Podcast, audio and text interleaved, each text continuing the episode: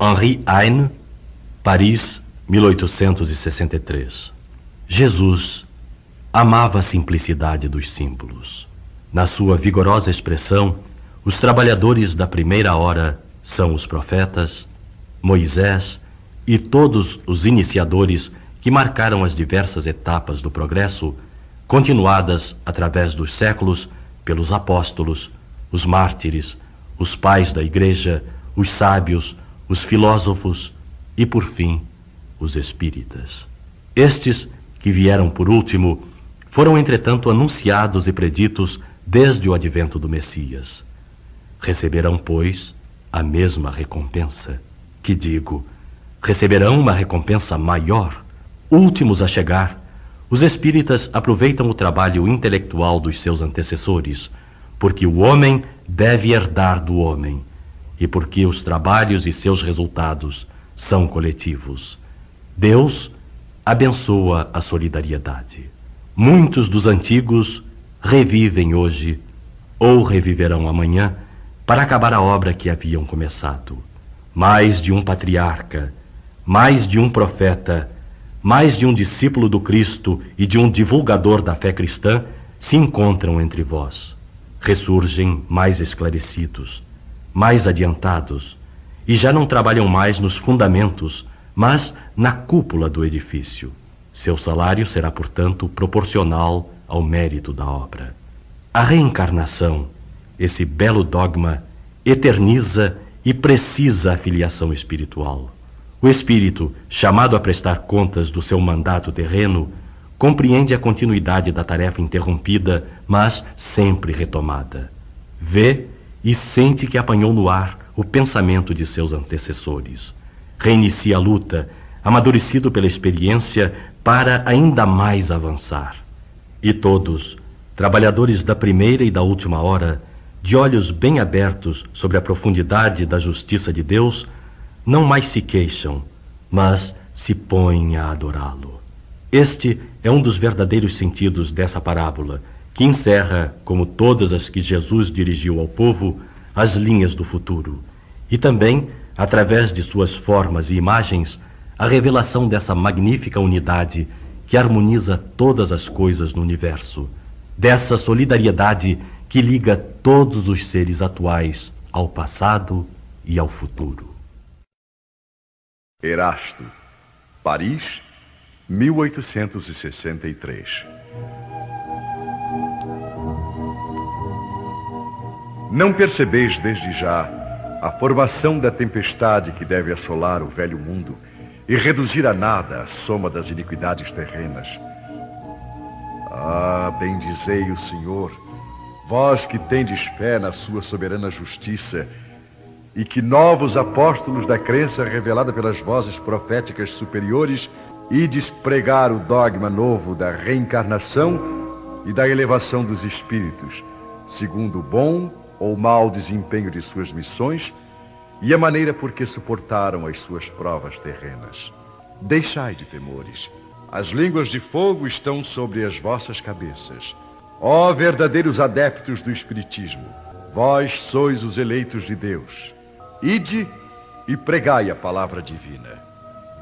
É chegada a hora em que deveis sacrificar os vossos hábitos, os vossos trabalhos, as vossas futilidades à sua propagação. Ide e pregai. Os espíritos elevados estão convosco. Falareis certamente a pessoas que não quererão escutar a palavra de Deus, porque essa palavra os convida incessantemente ao sacrifício. Pregareis o desinteresse aos avarentos, a abstinência aos dissolutos, a mansidão aos tiranos domésticos e aos déspotas Palavras perdidas bem sei, mas que importa. É necessário regar com o vosso suor o terreno em que deveis semear, porque ele não frutificará. Não produzirá, senão sob os esforços incessantes da enxada e da charrua evangélicas. Ide e pregai. Sim, vós todos, homens de boa fé, que tendes consciência de vossa inferioridade, ao contemplar no infinito os mundos espaciais, partia em cruzada contra a injustiça e a iniquidade, Ide e aniquilai o culto do bezerro de ouro, que dia a dia mais se expande. Ide, que Deus vos conduz. Homens simples e ignorantes, vossas línguas se soltarão, e falareis como nenhum orador sabe falar. Ide e pregai, que as populações atentas receberão com alegria as vossas palavras de consolação, de fraternidade, de esperança e de paz. Que importam as ciladas que armarem no vosso caminho? Somente os lobos caem nas armadilhas de lobos, pois o pastor saberá defender as suas ovelhas contra os carrascos imuladores. E de homens que sois grandes perante Deus, e que mais felizes do que Tomé, credes sem querer ver e aceitais os fatos da mediunidade, mesmo quando nada conseguistes obter por vós mesmos. Ide, o Espírito de Deus vos guia. Marcha, pois, para a frente, grandiosa falange da fé. E os pesados batalhões dos incrédulos se desvanecerão diante de ti, como as névoas da manhã aos primeiros raios do sol. A fé e a virtude que transporta montanhas, disse Jesus. Mas ainda mais pesadas que as maiores montanhas são as jazidas da impureza e de todos os vícios da impureza no coração humano. Parti, pois, cheios de coragem, para remover essas montanhas de iniquidades que as gerações futuras não devem conhecer, senão como pertencentes à idade das lendas, da mesma maneira como só imperfeitamente conheceis os períodos anteriores à civilização pagã. Sim, as revoluções morais e filosóficas vão eclodir em todos os pontos do globo. Aproxima-se a hora em que a luz divina brilhará sobre os dois mundos. E depois, levando a palavra divina aos grandes que a desdenharão, aos sábios que desejarão prová-la, e aos simples e pequeninos que a aceitarão, pois principalmente entre os mártires do trabalho, nesta expiação terrena, encontrareis entusiasmo e fé. Ide, que estes receberão jubilosos, agradecendo e louvando a Deus a consolação divina que lhes oferecerdes. E baixando a fronte, renderão graças pelas aflições que a terra lhes reservou. Arme-se de decisão e coragem a vossa falange. Mãos à obra. O arado está pronto, a terra preparada. Arai. Ide e agradecei a Deus a gloriosa tarefa que vos concedeu. Mas cuidado, que entre os chamados para o Espiritismo, muitos se desviarão da senda. Atentai, pois, no vosso caminho e buscai a verdade. Perguntareis então, se entre os chamados para o Espiritismo muitos se transviaram, como reconhecer os que se acham no bom caminho? Responderemos Podeis reconhecê-los pelo ensino e a prática dos verdadeiros princípios da caridade, pela consolação que distribuírem aos aflitos, pelo amor que dedicarem ao próximo, pela sua abnegação e o seu altruísmo. Podeis reconhecê-los finalmente pela vitória dos seus princípios, porque Deus quer que a sua lei triunfe, e os que a seguem são os escolhidos que vencerão. Os que, porém, falseiam o espírito dessa lei para satisfazerem sua vaidade e sua ambição, serão destruídos. Trabalhadores do Senhor, Espírito da Verdade. Chegastes no tempo em que se cumprirão as profecias referentes à transformação da humanidade. Felizes serão os que tiverem trabalhado o campo do Senhor com desinteresse movido apenas pela caridade. Suas jornadas de trabalho serão pagas ao cêntuplo do que tenham esperado. Felizes serão os que houverem dito a seus irmãos: trabalhemos juntos e unamos os nossos esforços a fim de que o Senhor, na sua vinda, encontre a obra acabada. Porque a esses o Senhor dirá: Vinde a mim, vós que sois os bons servidores Vós que soubestes calar os vossos melindres e as vossas discórdias, para que a obra não sofresse. Mas infelizes os que, por suas dissensões, houverem retardado a hora da colheita, porque a tempestade chegará e eles serão levados no turbilhão. Nessa hora clamarão: Graça, graça. Mas o Senhor lhes dirá: Por que pedis graça, se não tivestes piedade de vossos irmãos? Se vos recusastes a lhes estender as mãos, e se esmagastes o fraco ao invés de o socorrer? Por que pedis graça, se procurastes a recompensa nos prazeres da terra e na satisfação do vosso orgulho? Já recebestes a vossa recompensa de acordo com a vossa vontade. Nada mais tendes a pedir. As recompensas celestes são para aqueles que não houverem pedido recompensas da terra. Deus faz, neste momento, a enumeração dos seus servidores fiéis. E já marcou pelo seu dedo os que só têm a aparência do devotamento, para que não usurpem o salário dos servidores corajosos. Porque é a esses que não recuaram diante de sua tarefa que vai confiar os postos mais difíceis na grande obra da regeneração pelo Espiritismo. E estas palavras se cumprirão. Os primeiros serão os últimos, e os últimos serão os primeiros no reino dos céus. O Evangelho, capítulo 21. Falsos cristos e falsos profetas. Conhece-se a árvore pelos frutos. Porque não é boa árvore a que dá maus frutos, nem má árvore a que dá bons frutos. Porquanto cada árvore é conhecida pelo seu fruto. Porque nem os homens colhem figos de espinheiros, nem dos abrolhos vindimam uvas. O homem bom, do bom tesouro do seu coração tira o bem, e o homem mau, do mau tesouro tira o mal. Porque do que está cheio o coração, disso é que fala a boca. Guardai-vos dos falsos profetas que vêm a vós com vestidos de ovelhas, e por dentro são lobos roubadores. Pelos seus frutos os conhecereis. Porventura os homens colhem uvas dos espinheiros ou figos dos abrolhos? Assim, toda árvore boa dá bons frutos, e a árvore má dá maus frutos. Não pode a árvore boa dar maus frutos, nem a árvore má dar bons frutos. Toda árvore que não dá bons frutos será cortada e lançada no fogo. Assim, pois, pelos seus frutos os conhecereis. Vede, não vos engane alguém, porque virão muitos em meu nome dizendo: Eu sou o Cristo, e enganarão a muitos. E levantar-se-ão muitos falsos profetas e enganarão a muitos.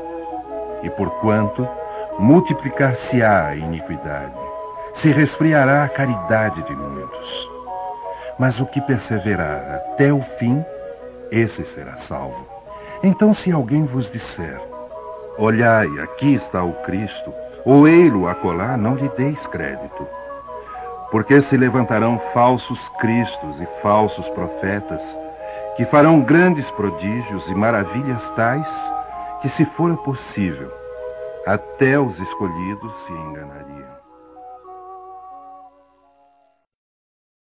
Missão dos profetas.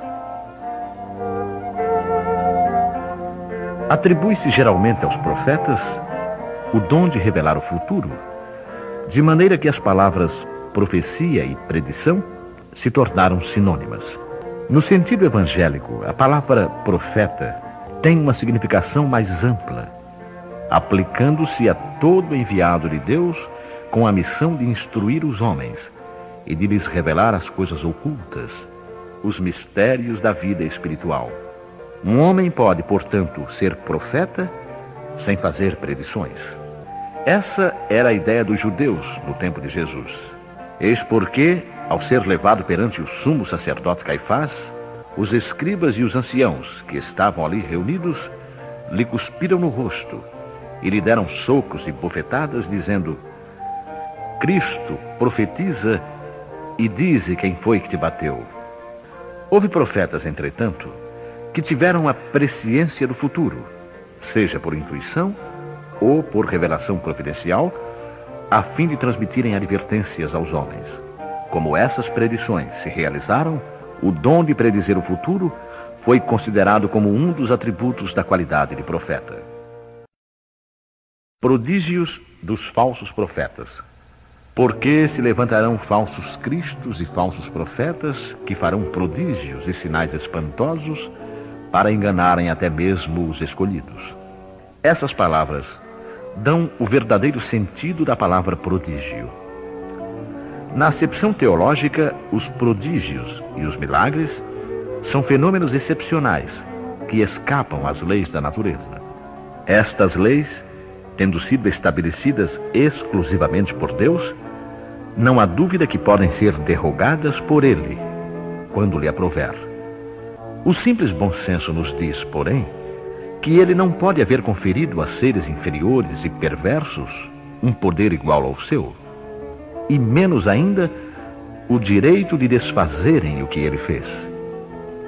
Jesus não podia consagrar esse princípio. Se acreditarmos, portanto, segundo o sentido que se atribui àquelas palavras, que o espírito do mal tem o poder de fazer tais prodígios, que até mesmo os escolhidos seriam enganados, Disso resultaria que, podendo ele fazer o mesmo que Deus faz, os prodígios e os milagres não são privilégio exclusivo dos enviados de Deus, e por isso nada provam, desde que nada distingue os milagres dos santos dos milagres dos demônios. É, pois, necessário buscarmos um sentido mais racional para aquelas palavras. Aos olhos do povo, todo fenômeno cuja causa é desconhecida passa por sobrenatural, maravilhoso e miraculoso. Conhecida a causa, reconhece-se que o fenômeno, por mais extraordinário que pareça, não é mais do que a aplicação de uma determinada lei da natureza. É assim que a área dos fatos sobrenaturais se restringe à medida que se amplia a das leis científicas. Desde todos os tempos, certos homens exploraram em proveito de sua ambição de seus interesses e de seu desejo de dominação, certos conhecimentos que possuíam para conseguirem o prestígio de um poder supostamente sobre-humano ou de uma pretensa missão divina. São esses os falsos cristos e os falsos profetas. A difusão dos conhecimentos vem desacreditá-los, de maneira que o seu número diminui à medida que os homens se esclarecem. O fato de operarem aquilo que, aos olhos de algumas pessoas, parece prodígio, não é, portanto, nenhum sinal de missão divina. Esses prodígios podem resultar de conhecimentos que qualquer um pode adquirir ou de faculdades orgânicas especiais que tanto o mais indigno como o mais digno podem possuir. O verdadeiro profeta se reconhece por características mais sérias exclusivamente de ordem moral. Não acrediteis em todos os espíritos. Os fenômenos espíritas, longe de confirmarem os falsos cristos e os falsos profetas, como algumas pessoas gostam de dizer, vêm, pelo contrário, dar-lhes o último golpe. Não soliciteis milagres nem prodígios ao Espiritismo porque ele declara formalmente que não os produz.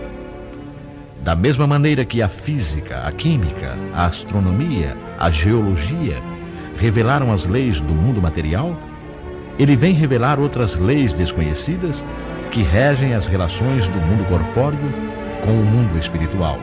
Essas leis, tanto quanto as científicas, pertencem também à natureza, dando assim a explicação de uma ordem de fenômenos até agora incompreendidos, o Espiritismo destrói o que ainda restava do domínio do maravilhoso.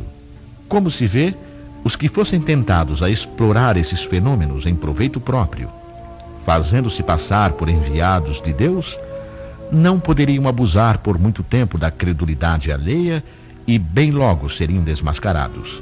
Aliás, como já ficou dito, esses fenômenos nada provam por si mesmos. A missão se prova por efeitos morais que nem todos podem produzir. Esse é um dos resultados do desenvolvimento da ciência espírita que, pesquisando a causa de certos fenômenos, levanta o véu de muitos mistérios. Os que preferem a obscuridade à luz são os únicos interessados em combatê-la. Mas a verdade é como o sol dissipa os mais densos nevoeiros.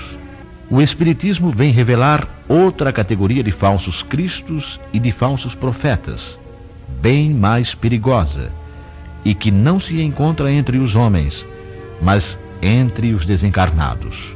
É a dos espíritos enganadores, hipócritas, orgulhosos e pseudo-sábios que passaram da terra para a erraticidade e se disfarçam com nomes veneráveis para procurar, através da máscara que usam, tornar aceitáveis as suas ideias, frequentemente as mais bizarras e absurdas.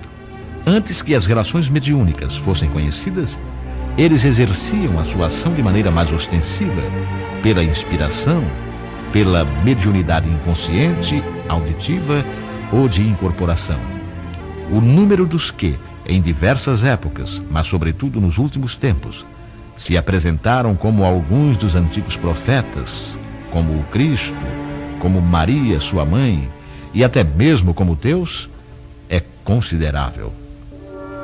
São João nos põe em guarda contra eles quando adverte: Meus bem-amados, não acrediteis em todos os espíritos, mas provai se os espíritos são de Deus porque muitos falsos profetas se têm levantado no mundo. O Espiritismo nos oferece os meios de experimentá-los ao indicar as características pelas quais se reconhecem os bons espíritos, características sempre morais e jamais materiais. É sobretudo ao discernimento dos bons e dos maus espíritos que podemos aplicar as palavras de Jesus Reconhece-se a árvore pelos seus frutos. Uma boa árvore não pode dar maus frutos, e uma árvore má não pode dar bons frutos. Julgam-se os espíritos pela qualidade de suas obras, como a árvore pela qualidade de seus frutos. Se alguém vos disser, o Cristo está ali, não o procureis, mas, ao contrário, ponde-vos em guarda, porque são numerosos os falsos profetas. Então, não vedes quando as folhas da figueira começam a embranquecer? Não vedes os numerosos rebentos ansiando pela época da floração? E o Cristo não vos disse: Conhece-se a árvore pelos seus frutos? Se, pois, os frutos são amargos, considerais a árvore má. Mas, se são doces e saudáveis, dizeis: nada tão puro poderia sair de um tronco mau. É assim, meus irmãos, que deveis julgar. São as obras que devem ser examinadas. Se os que se dizem revestidos do poder divino revelam todos os sinais de semelhante missão, ou seja, se eles possuem no mais alto grau as virtudes cristãs e eternas, a caridade, o amor, a indulgência, a bondade que concilia todos os corações, e se confirmando as palavras lhes juntam os atos, então podereis dizer: Estes são realmente os enviados de Deus. Mas desconfiai das palavras melífluas, desconfiai dos escribas e dos fariseus que pregam nas praças públicas vestidos de longas vestes. Desconfiai dos que pretendem estar na posse exclusiva e única da verdade. Não, não, o Cristo não está lá, porque aqueles que ele envia para propagar a sua santa doutrina e regenerar o povo são sempre, a seu próprio exemplo, mansos e humildes de coração acima de tudo o mais. Os que devem, por seus exemplos e seus conselhos, salvar a humanidade que corre para a perdição e se desvia por caminhos tortuosos, serão, antes de mais nada, inteiramente modestos e humildes. Todo aquele que revela um átomo de orgulho, fugi dele como de uma lepra contagiosa que corrompe tudo o que toca. Lembrai-vos de que cada criatura traz na fronte, mas sobretudo nos atos, a marca de sua grandeza ou de sua decadência. Avançai, pois, meus queridos filhos, marchai sem vacilações, sem segundas intenções, na bendita caminhada que empreendestes. Avançai, avançai sempre, sem nenhum temor, e afastai corajosamente tudo o que poderia dificultar a vossa marcha para o objetivo eterno. Viajores, não estareis mais do que um breve tempo nas trevas e dores da prova, se vossos corações se deixarem levar por esta suave doutrina que vem revelar-vos as leis eternas, satisfazendo todas as aspirações da vossa alma diante do infinito. Sim, desde já podereis corporificar esses silfos alígeros que perpassam nos vossos sonhos e que, tão efêmeros, só podiam deleitar o vosso espírito sem nada dizerem ao vosso coração. Agora, meus amigos, a morte desapareceu cedendo lugar ao anjo radioso que conheceis, o anjo do reencontro e da reunião. Agora, vós que bem cumpristes a tarefa que o Criador vos deu, nada mais tendes a temer da sua justiça, porque Ele é Pai e perdoa sempre aos seus filhos desgarrados que clamam por misericórdia. Continuai, portanto, avançai sem cessar. Que a vossa divisa seja a do progresso constante em todas as coisas, até chegardes ao termo feliz em que vos esperam, afinal, todos aqueles que vos precederam.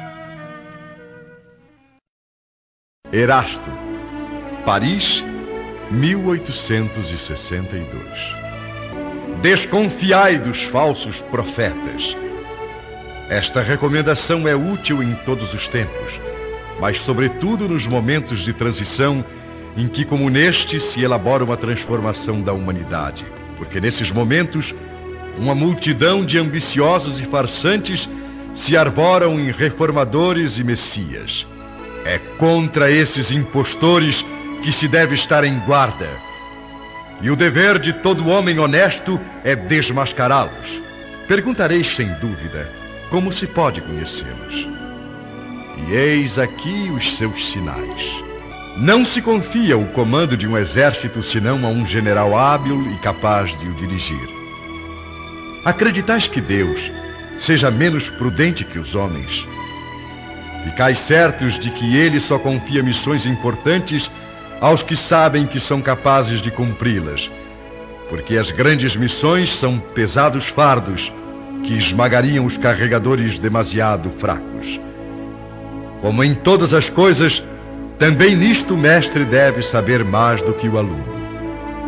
Para fazer avançar a humanidade, moral e intelectualmente, são necessários homens superiores em inteligência e moralidade.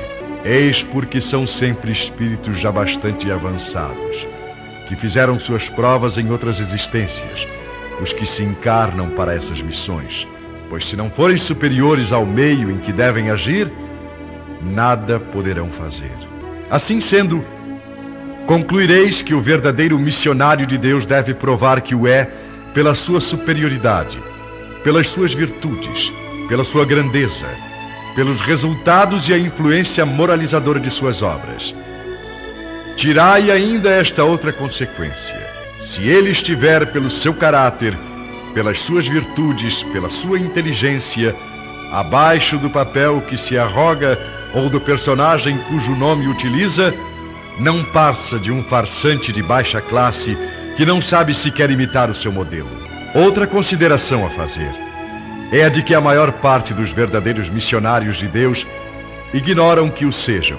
Realizam aquilo para que foram chamados graças ao poder do seu próprio gênio, secundados pelo poder oculto que os inspira e os dirige à sua revelia e sem que o tivessem premeditado. Numa palavra, os verdadeiros profetas se revelam pelos seus atos e são descobertos pelos outros, enquanto os falsos profetas se apresentam por si mesmos como enviados de Deus. Os primeiros são humildes e modestos. Os segundos, orgulhosos e cheios de si, falam com arrogância e, como todos os mentirosos, parecem sempre receosos de não serem aceitos. Já se viram desses impostores apresentar-se como apóstolos do Cristo, outros como o próprio Cristo. Para vergonha da humanidade, encontraram pessoas bastante crédulas para aceitarem as suas imposturas. Uma observação bem simples, entretanto, bastaria para abrir os olhos aos mais cegos. Se o Cristo reencarnasse na Terra, o faria com todo o seu poder e todas as suas virtudes, a menos que se admita, o que seria absurdo, que ele houvesse degenerado. Ora, da mesma maneira que se tirarmos a Deus um dos seus atributos, já não teremos Deus, se tirarmos uma só das virtudes do Cristo, não mais o teremos. Esses que se apresentam como o Cristo revelam todas as suas virtudes? Eis a questão. Observai-os, sondai-lhes os pensamentos e os atos, e verificareis que lhes faltam, sobretudo, as qualidades distintivas do Cristo. A humildade e a caridade enquanto lhes sobram as que ele não tinha, a cupidez e o orgulho. Notai ainda que neste momento existem em diversos países muitos pretensos Cristos, como há também numerosos e pretensos Elias, supostos São João ou São Pedro, e que necessariamente não podem ser todos verdadeiros. Podeis estar certos de que são exploradores da credulidade que acham cômodo viver às expensas daqueles que lhes dão ouvidos. Desconfiai, portanto, dos falsos profetas, sobretudo numa época de renovação, porque muitos impostores se apresentarão como enviados de Deus. São os que buscam uma vaidosa satisfação sobre a terra, mas podeis estar certos de que uma terrível justiça os espera. falsos profetas da erraticidade. Erasto, discípulo de São Paulo, 1862.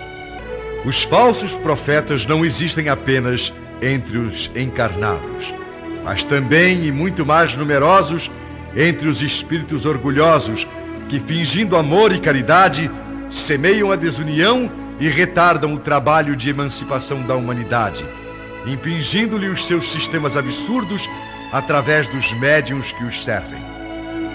Esses falsos profetas, para melhor fascinar os que desejam enganar e para dar maior importância às suas teorias, disfarçam-se inescrupulosamente com nomes que os homens só pronunciam com respeito. São eles que semeiam os germes das discórdias entre os grupos, que os levam a isolar-se uns dos outros e a se olharem com prevenções.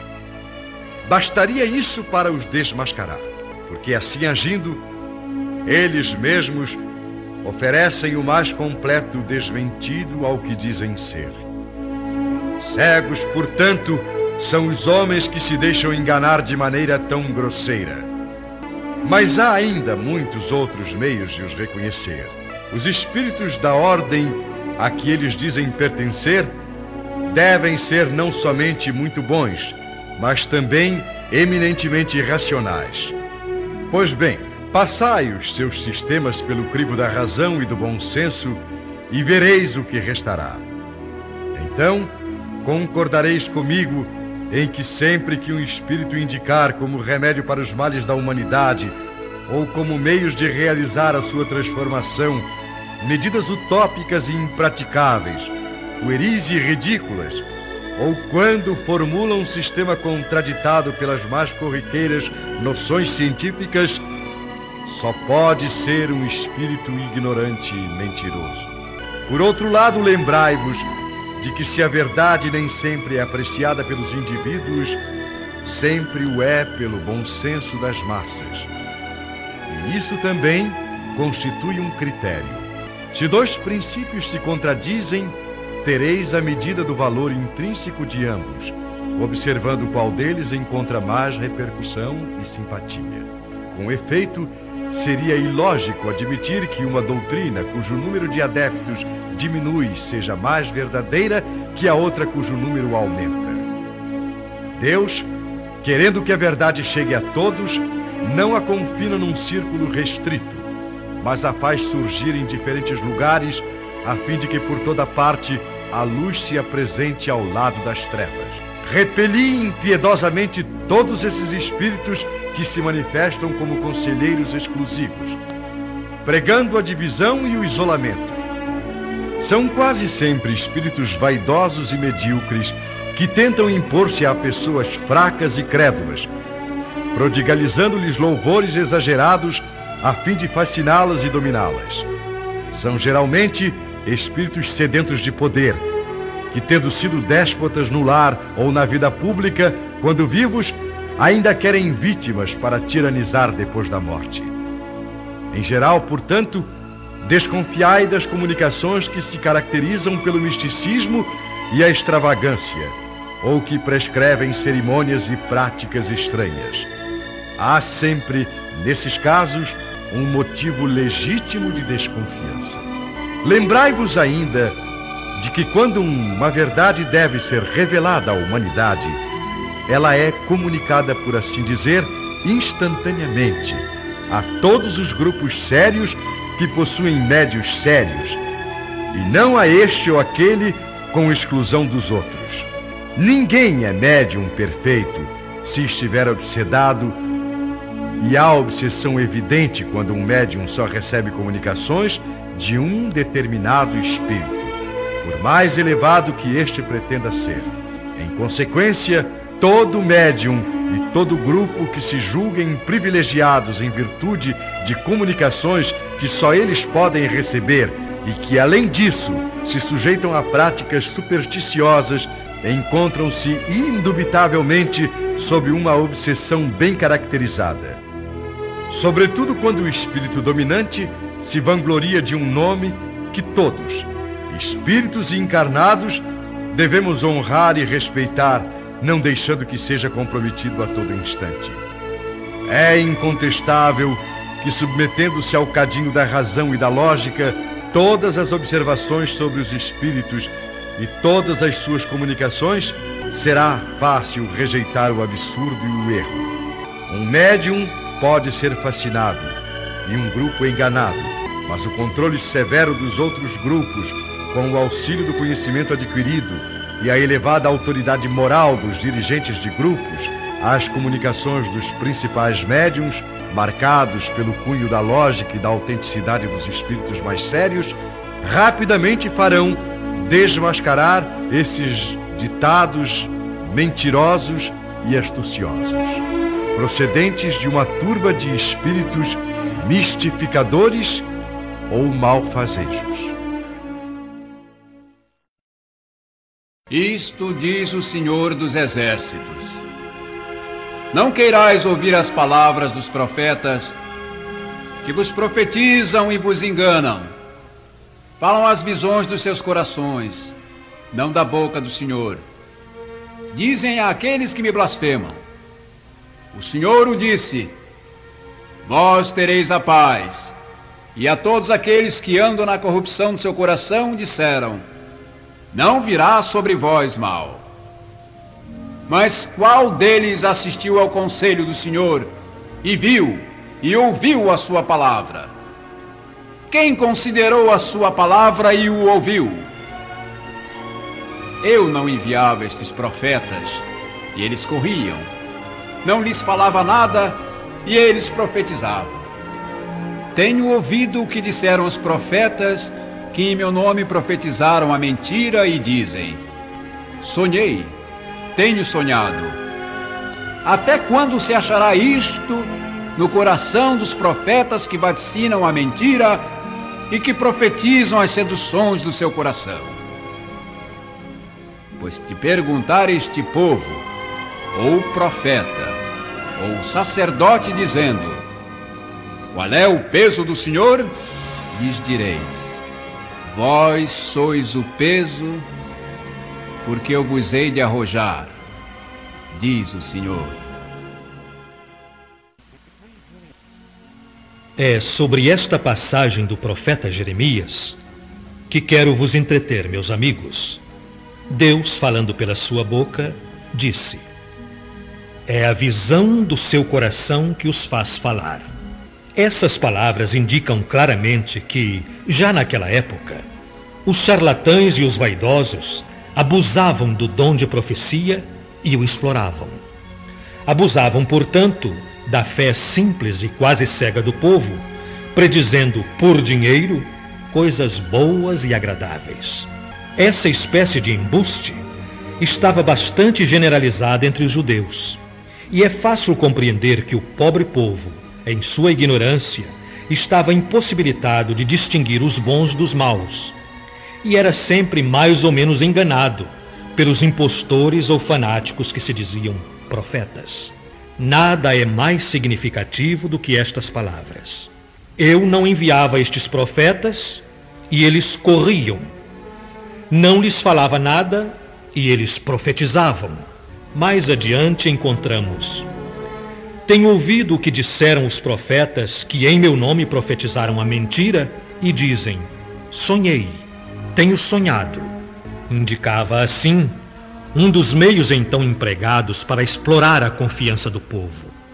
A multidão, sempre crédula, não pensava em lhes contestar a veracidade dos sonhos ou das visões, porque achava tudo muito natural e convidava sempre os profetas a falarem. Depois das palavras do profeta, ouvi os sábios conselhos do apóstolo São João quando diz: Não creiais em todos os espíritos, mas provai se os espíritos são de Deus. Porque entre os invisíveis há também os que se comprazem em enganar, quando encontram oportunidade. Os enganados são, bem entendido, os médios que não tomam as necessárias precauções. Temos nisto, sem dúvida, um dos maiores escolhos, contra o qual muitos se chocam, sobretudo quando são novatos no Espiritismo. É uma prova de que não podem triunfar senão com muita prudência. Aprendei, pois, antes de tudo, a distinguir os bons dos maus espíritos, para não vos tornardes vós mesmos em falsos profetas. Indissolubilidade do casamento. E chegaram-se a ele os fariseus, tentando-o e dizendo: É porventura lícito a um homem repudiar a sua mulher por qualquer causa? Não tendes lido que quem criou o homem desde o princípio os fez macho e fêmea? Por isso, deixará o homem pai e mãe e ajuntar-se-á com sua mulher, e serão dois numa só carne. Assim que já não são dois, mas uma só carne. Não separe logo o homem o que Deus ajuntou. Replicaram-lhe eles: Pois por que mandou Moisés dar o homem à sua mulher carta de desquite e repudiá-la? Porque Moisés, pela dureza de vossos corações, vos permitiu repudiar vossas mulheres, mas ao princípio não foi assim. Eu, pois, vos declaro que todo aquele que repudiar sua mulher, se não for por causa da fornicação e casar com outra, comete adultério. E o que se casar com a que o outro repudiou, comete adultério. A não ser o que procede de Deus, nada é imutável no mundo. Tudo o que procede do homem está sujeito a mudanças. As leis da natureza são as mesmas em todos os tempos e em todos os países.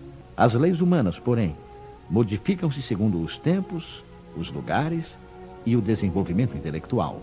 No casamento, o que é de ordem divina é a união conjugal, para que se opere a renovação dos seres que morrem. Mas as condições que regulam essa união são de tal maneira humanas que não há em todo o mundo, e mesmo na cristandade, dois países em que elas sejam absolutamente iguais e não há mesmo um só em que elas não tenham sofrido modificações através dos tempos. Resulta desse fato que, perante a lei civil, o que é legítimo num país e em certa época, torna-se adultério noutro país e noutro tempo. Isso porque a lei civil tem por fim regular os interesses familiares. E esses interesses variam segundo os costumes e as necessidades locais. É assim, por exemplo, que em certos países o casamento religioso é o único legítimo, enquanto em outros o casamento civil é suficiente. Mas, na união conjugal, ao lado da lei divina material, comum a todos os seres vivos, existe outra lei divina, imutável como todas as leis de Deus e exclusivamente moral, que é a lei do amor. Deus quis que os seres se unissem não somente pelos laços carnais, mas também pelos da alma, a fim de que a mútua afeição dos esposos se estenda aos filhos e para que sejam dois, em vez de um, a amá-los, tratá-los e fazê-los progredir. Nas condições ordinárias do casamento, é levada em conta a lei do amor? Absolutamente. Não se consulta o sentimento mútuo de dois seres que se atraem reciprocamente, pois, na maioria das vezes, esse sentimento é rompido. O que se procura não é a satisfação do coração, mas a do orgulho, da vaidade, da cupidez, numa palavra, todos os interesses materiais. Quando tudo corre bem, segundo esses interesses, disse que o casamento é conveniente. E quando as bolsas estão bem equilibradas, disse que os esposos estão igualmente harmonizados e devem ser muito felizes. Mas nem a lei civil, nem os compromissos que ela determina podem suprir a lei do amor, se esta não presidir a união. Disso resulta, frequentemente, que aquilo que se uniu à força, por si mesmo se separa, e que o juramento pronunciado ao pé do altar se torna um perjúrio, se foi dito como simples fórmula. São assim as uniões infelizes que se tornam criminosas. Dupla desgraça que se evitaria se, nas condições do matrimônio, não se esquecesse a única lei que o sanciona aos olhos de Deus, a lei do amor. Quando Deus disse: serão dois numa só carne. E quando Jesus advertiu, não separe o homem o que Deus juntou, isso deve ser entendido segundo a lei imutável de Deus, e não segundo a lei instável dos homens. A lei civil seria então supérflua, e deveríamos retornar aos casamentos segundo a natureza? Não, certamente. Porque a lei civil tem por fim regular as relações sociais e os interesses familiares, segundo as exigências da civilização. E eis porque ela é útil, necessária, mas variável. Deve ela ser previdente, porque o homem civilizado não pode viver como o selvagem. Mas nada, absolutamente, impede que ela seja um corolário da lei de Deus. Os obstáculos ao cumprimento da lei divina decorrem dos preconceitos sociais e não da lei civil. Esses preconceitos, embora ainda vivazes, já perderam o seu domínio sobre os povos esclarecidos e desaparecerão com o progresso moral que abrirá finalmente os olhos dos homens para os males incontáveis, as faltas e até mesmo os crimes que resultam das uniões contraídas com vistas apenas aos interesses materiais. E um dia se perguntará se é mais humano, mais caridoso, mais moral ligar um ao outro dois seres que não podem viver juntos, ou restituir-lhes a liberdade. Se a perspectiva de uma cadeia indissolúvel não aumenta o número das uniões irregulares.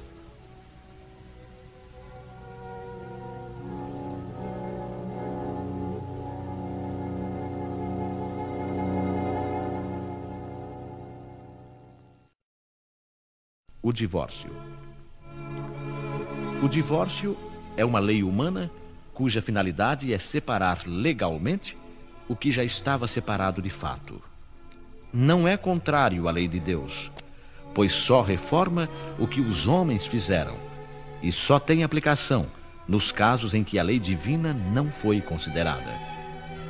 Se fosse contrário a essa lei, a própria igreja seria forçada a considerar como prevaricadores aqueles dos seus chefes que, por sua própria autoridade e em nome da religião, impuseram o divórcio em várias circunstâncias. dupla prevaricação, aliás, porque praticada com vistas unicamente aos interesses materiais e não para atender à lei do amor. Mas nem mesmo Jesus consagrou a indissolubilidade absoluta do casamento. Não disse ele, Moisés, pela dureza dos vossos corações, vos permitiu repudiar as vossas mulheres? Isto significa que desde os tempos de Moisés, não sendo a mútua afeição o motivo único do casamento, a separação podia tornar-se necessária. Mas acrescenta: no princípio não foi assim. Ou seja, na origem da humanidade, quando os homens ainda não estavam pervertidos pelo egoísmo e orgulho e viviam segundo a lei de Deus, as uniões, fundadas na simpatia recíproca e não sobre a vaidade ou a ambição, não davam motivo ao repúdio. E vai ainda mais longe, pois especifica o caso em que o repúdio pode verificar-se: o de adultério. Ora, o adultério não existe onde reina uma afeição recíproca sincera. É verdade que proíbe ao homem desposar a mulher repudiada, mas é necessário considerar os costumes e o caráter dos homens do seu tempo.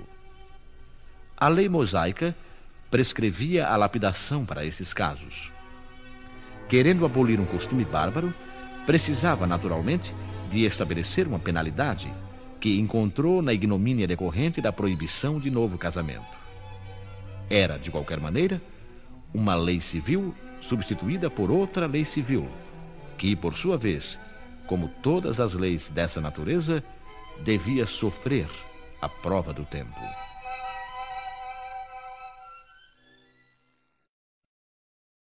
Moral estranha: aborrecer pai e mãe. E muitas gentes iam com ele.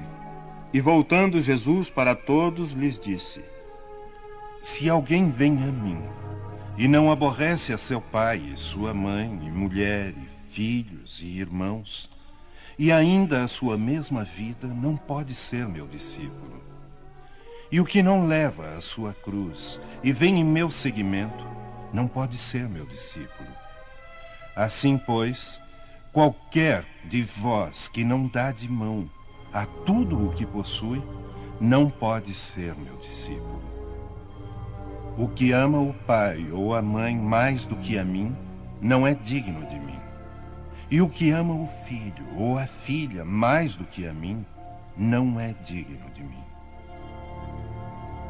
Certas palavras, aliás, muito raras, contrastam de maneira tão estranha com a linguagem do Cristo que instintivamente repelimos o seu sentido e a sublimidade da sua doutrina nada sofre com isso. Escritas depois de sua morte, desde que nenhum evangelho foi escrito durante a sua vida, podemos supor que nesses casos o fundo do seu pensamento não foi bem traduzido, ou ainda, o que não é menos provável, que o sentido primitivo tenha sofrido alguma alteração ao passar de uma língua para outra. Basta que um erro tenha sido cometido uma vez para que os copistas o reproduzissem, como se vê com frequência nos fatos históricos. A palavra odiar, nesta frase de Lucas, se alguém vem a mim e não odeia a seu pai e a sua mãe, está nesse caso. Ninguém teria a ideia de atribuí-la a Jesus. Seria, pois, inútil discuti-la ou tentar justificá-la. Primeiro seria necessário saber se ele a pronunciou. E, em caso afirmativo, se na língua em que ele se exprimia, essa palavra tinha o mesmo sentido que na nossa. Nesta passagem de João, aquele que odeia a sua vida neste mundo, a conserva para a vida eterna. É evidente que ela não exprime a ideia que lhe atribuímos. A língua hebraica não era rica e muitas das suas palavras tinham diversos significados. É o que acontece, por exemplo, com aquela que no Gênesis designa as fases da criação e servia ao mesmo tempo para exprimir um período de tempo qualquer e o período diurno. Disso resultou mais tarde a sua tradução pela palavra dia, e a crença de que o mundo fora feito em seis dias. O mesmo acontece com a palavra que designa um camelo e um cabo, porque os cabos eram feitos de pelos de camelo, e que foi traduzida por camelo na alegoria da agulha. É necessário ainda considerar os costumes e as características dos povos que influem na natureza particular das línguas. Sem esse conhecimento, o sentido verdadeiro de certas palavras nos escapa. De uma língua para outra, a mesma palavra tem um sentido mais enérgico ou menos enérgico. Pode ser, numa língua, uma injúria ou uma blasfêmia, e nada significar nesse sentido em outra, conforme a ideia que exprima. Numa mesma língua, as palavras mudam de significação com o passar dos séculos. É por isso que uma tradução rigorosamente literal nem sempre exprime perfeitamente o pensamento. E, para ser exata, faz-se por vezes necessário empregar não os termos correspondentes, mas outras equivalentes ou circunlóquios explicativos. Estas observações aplicam-se especialmente à interpretação das Santas Escrituras e, em particular, dos Evangelhos. Se não levarmos em conta o meio em que Jesus vivia, ficamos sujeitos a enganos sobre o sentido de certas expressões e de certos fatos, em virtude do hábito de interpretarmos os outros de acordo com as nossas próprias condições. Assim, pois, é necessário não dar à palavra odiar ou aborrecer a acepção moderna que é contrária ao espírito do ensinamento de Jesus.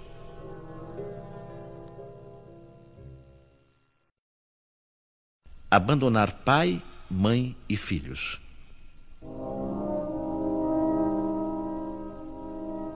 E todo o que deixar, por amor do meu nome, a casa, ou os irmãos, ou as irmãs, ou o pai, ou a mãe, ou a mulher, ou os filhos, ou as fazendas, receberá cento por um e possuirá a vida eterna.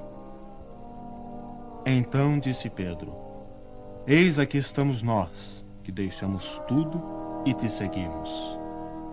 Em verdade vos digo que ninguém há que, uma vez que deixou pelo reino de Deus a casa, ou os pais, ou os irmãos, ou a mulher, ou os filhos, logo neste mundo não receba muito mais, e no século futuro a vida eterna. E disse-lhe outro: Eu, Senhor, seguir-te-ei mas dá-me licença que eu vá primeiro dispor dos bens que tenho em minha casa. Nenhum que mete a sua mão ao arado e olha para trás é apto para o reino de Deus. Sem discutir as palavras, devemos procurar compreender o pensamento que era evidentemente este. Os interesses da vida futura estão acima de todos os interesses e todas as considerações de ordem humana, porque isto concorda com a essência da doutrina de Jesus, enquanto a ideia do abandono da família seria a sua negação.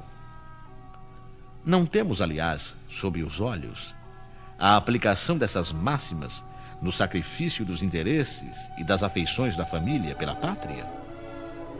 Condena-se um filho que deixa o pai, a mãe, os irmãos, a mulher e os próprios filhos para marchar em defesa do seu país? Não lhe reconhecemos, pelo contrário, o mérito de deixar as doçuras do lar e o calor das amizades para cumprir um dever?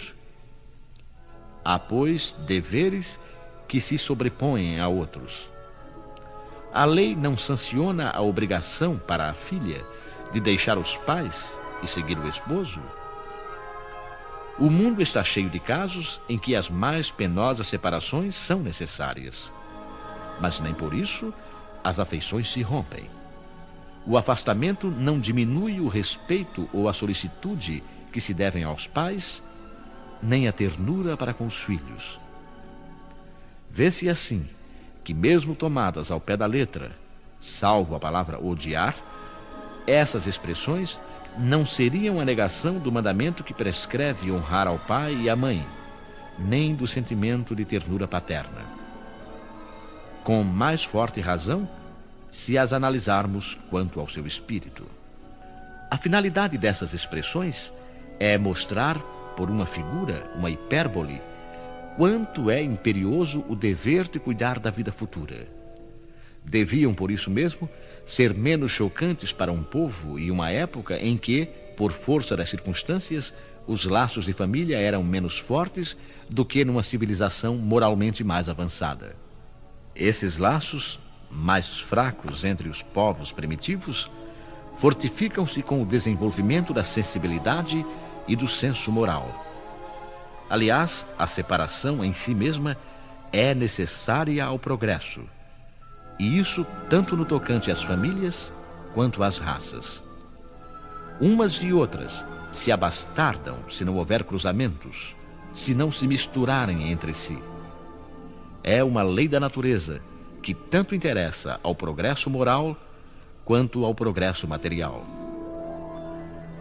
Encaramos as coisas na Terra apenas do ponto de vista terreno. O Espiritismo nos apresenta de mais alto, mostrando-nos que os verdadeiros laços de afeição são os do espírito e não os do corpo. Que esses laços não se rompem nem pela separação, nem mesmo pela morte do corpo, e que eles se fortificam na vida espiritual pela depuração do espírito. Consoladora verdade que nos dá uma grande força para suportar as vicissitudes da vida. Deixai os mortos enterrar os seus mortos. E a outro disse Jesus: Segue-me. E ele lhe disse: Senhor, permite-me que vá eu primeiro enterrar meu pai. Deixa que os mortos enterrem os seus mortos. E tu vai e anuncia o reino de Deus. O que significar estas palavras? Deixa que os mortos enterrem os seus mortos. As considerações precedentes já nos mostraram, antes de mais nada, que na circunstância em que foram pronunciadas, não podiam exprimir uma censura àquele que considerava um dever de piedade filial ir sepultar. Mas elas encerram um sentido mais profundo que só um conhecimento mais completo da vida espiritual pode fazer compreender. A verdade espiritual é realmente a verdadeira vida, a vida normal do espírito. Sua existência terrena é transitória e passageira, uma espécie de morte, se comparada ao esplendor e à atividade da vida espiritual.